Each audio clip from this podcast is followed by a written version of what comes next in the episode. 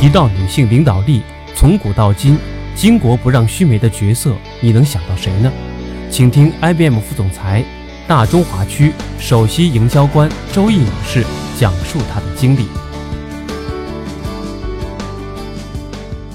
大家好，我是长江 DBA 四期的学员，在和朋友闺蜜私下聊天中，我总是自豪地说我是黄埔四期的。我目前在职场上的正式称谓是 IBM 大中华区首席营销官，也就是 CMO。今年受邀来演讲，有点忐忑。在座各位都是商界精英、职场高手，我能为各位带来点什么鸡汤呢？我想了几天啊，觉得应该谈一谈“非你莫属”这个话题，或者说如何才能拥有一个非你莫属的职场人生。即将出版的这一期《哈佛商业评论》用主要篇幅来讨论 CMO 这个角色。标题相当的耸人听闻，叫做《The Trouble with CMO》，翻译成中文就是 “CMO 的麻烦”，或者说 “CMO 自己就是个麻烦”。文章里面的子题目也很劲爆，为什么 CMO 都挺不到最后？减少 CMO 的更换频率，好像我们的 CMO 坐庄时间都不长。文章如此看衰 CMO 是有数据支撑的。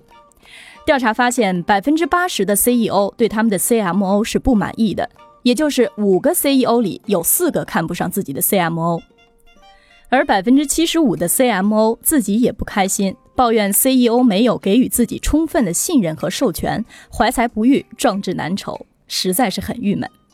调查还发现，在欧美发达国家，CMO 的平均任职时间是四年，到了大中华区，CMO 的寿命更短，只有两年。所幸的是，我已经在 IBM 担任大中华区 CMO 超过六年的时间，目前还没有打算换工作。所以，当哈佛商业评论决定做这个麻烦的 CMO 的专题，就来找我做专访。他们好奇，在犹如过山车的 IT 行业里，从事一个变数无尽行当的我是怎么活下来的？六年了，居然还没有阵亡，这到底是为什么呢？答案很简单，我努力的让这份工作非我莫属。一天都不敢懈怠，用英文讲叫做 be essential。这恰恰是 IBM 给每一位新员工做入职培训的主题。IBM 希望新人都能用时间和行动来证明这个位置、这份工作非你莫属。要想非你莫属，从我个人的体会来讲，要做好两件事情。第一件事情是自我与非我。我相信在座各位有不少是做市场营销的，或者是分管市场的。刚刚履新的 CMO 往往喜欢摩拳擦掌，有一种创世纪的冲动，做组织架构的大调整，制定新的营销战略，打全新广告战役等。这意味着金钱、人力、精力的大消耗，效果怎么样呢？很难说。但一个大大的“我”字赫然在目。换句话说，我要掌控。然而 CEO 并不一定买账，于是 CMO 郁闷了。心说，在这个如此重要的位置上，不被 CEO 理解和信任，英雄实在无用武之地呀。我倒认为这是对 CMO 角色的误解。我的经验告诉我，CMO 不应该从自我出发，而是要牢牢记住，你是公司的 CMO，是 CEO 的 CMO，所以应该从非我出发。我是在2001年加入 IBM 的，这十六年中，IBM 大中华区先后有过三位 CEO。第一位是周伟坤先生，第二位是钱大群先生，他们都是服务 IBM 几十年的老员工，流着深蓝的血液。第三位是陈黎明先生，他之前是英国石油公司的中国区总裁。我和他们合作的愉快顺畅，在公司的行政架构中，我们是上下级；在执委会里，我们是同事；在私人关系上，我们是很谈得来的朋友。我是把 CEO 当做我工作中第一个客户来看待的。因为公司的方针路线要看 CEO，你 CMO 的 KPI 也要看 CEO。CEO 想要什么，不想要什么，你要很清楚。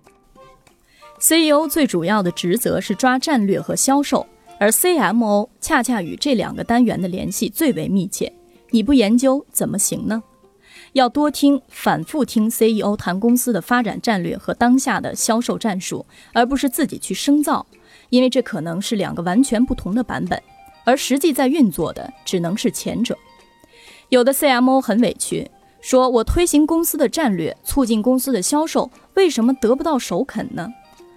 很简单，如果都对了，他还是不认可你。Something must be wrong。CMO 研究 CEO 不是为了迎合，而是为了契合，这两者有根本的区别。区别在于，前者不是从职业和专业素养出发，而仅仅是一种人格的依附和投靠。CMO 是 CEO 的文胆、智囊、参谋长，是销售们的编剧、导演，甚至是主演，是客户们的知心大姐。在 CMO 前面的是 CEO，是公司的销售天王们，是要掏出真金白银的上帝。是我们的客户啊！如果 CMO 一味自我、目中无人，确实就要很快的阵亡了。但是不是 CMO 就不要自我了呢？毫无疑问，CMO 永远要相信自己是公司最懂市场的权威、最具营销才能的专家。这时候，那个大大的自我不能有半点含糊。所以，当 CEO 或者公司其他高管向你咨询市场动态，向你索取营销的专业性建议时，你的回答很可能是公司决策中重要的一环。你要确保 CEO 的决策和公司的营销战略实施不发生任何偏差。在这些重要档口，CMO 自我的价值是不能缺席的。自我不仅仅是这个职位的，也是 CMO 个人的品质、秉性、风格的体现。我是女性，所以我的自我不会是男性化的。我是本土的，所以我不会像欧美人那样行事。我有我的特长，我的风格，完全不必模仿他人。事实上，十几年来，IBM 市场营销既吻合 IBM 这个高科技的百年老店的气质，也确实展露了我这个本土女性 CMO 的风格。比如去年，IBM 的 Watson 与年轻的服装设计师张慧珊合作，为李宇春成功设计了中国第一款人工智能礼服，惊艳 IT 界和时尚界。这里就有我这个女性 CMO 的烙印。换成一个男性 CMO，这个跨界合作有可能会变成人工智能加 F1 赛车。如果一个 CMO 没有自我，只是成了 CEO 的简单的传声筒和公司行为的复印机，那你的市场营销行为将丧失特性，缺乏竞争力和吸引力。所以，智慧的处理好自我与非我的关系，是我要讲的第一部分。第二部分我要讲的是求变与不变。一代天骄乔布斯辞世之后，苹果的新掌门人库克承诺将秉承前任的理念和精神。但不久，人们发现事实远非如此。乔布斯曾经宣称，iPad 的十英寸屏幕是开放平板电脑的最小尺寸。可是他去世仅仅一年，苹果公司就推出了 iPad mini，并成了苹果 iPad 中最畅销的产品。乔布斯曾经公开嘲笑某品牌大屏手机犹如悍马，大的没有人愿意去买它。一年后，苹果公司也推出了大屏幕的 iPhone 六以及更大屏幕的 iPhone 六 Plus，在全世界热卖。人们说库克背叛了乔布斯，不错，库克是在持续改变着苹果，也包括改变了乔布斯的 legacy。然而，苹果的意义就是改变世界。这句话难道不是乔布斯本人的名句吗？并且终其一生都在身体力行。一个企业的前进轨迹不断变化，是因为市场在变。环境在变，技术在变，客户在变。面对这些风起云涌的变化，你不可能像姜太公一样任凭风浪起，稳坐钓鱼船，以不变应万变。不管你是主动出招还是被动接招，你都要用变化去应对变化。而在一个公司中，对变化感受最敏感的、应对变化最直接的，莫过于市场部了。每年、每月，甚至每一天，CMO 都像海上行船的水手。变化莫测已是家常便饭。作为 IBM 的 CMO，我从走上这个职位的那一天起，就树立起了一个很强的意识，那就是不管喜欢不喜欢，我都要把自己打造成变形金刚。我带领团队在讨论每一个市场推广的方案时，第一，把可能的变化作为一个维度加以考量：是客户、媒体、竞争对手，还是公司内的相关合作部门？第二，针对可能的变化，事先设置应对方案，绝不临时抱佛脚，火上房时才去打井。我要求在日常工作中时刻渗透进求新求变的意识。开会时描述一个事情，我们能不能不要老生常谈？能不能换一种语境？举办活动时，我们能不能用些新花样，搞一些新噱头？IBM 技术上日新月异，也让我们的求新求变成为可能。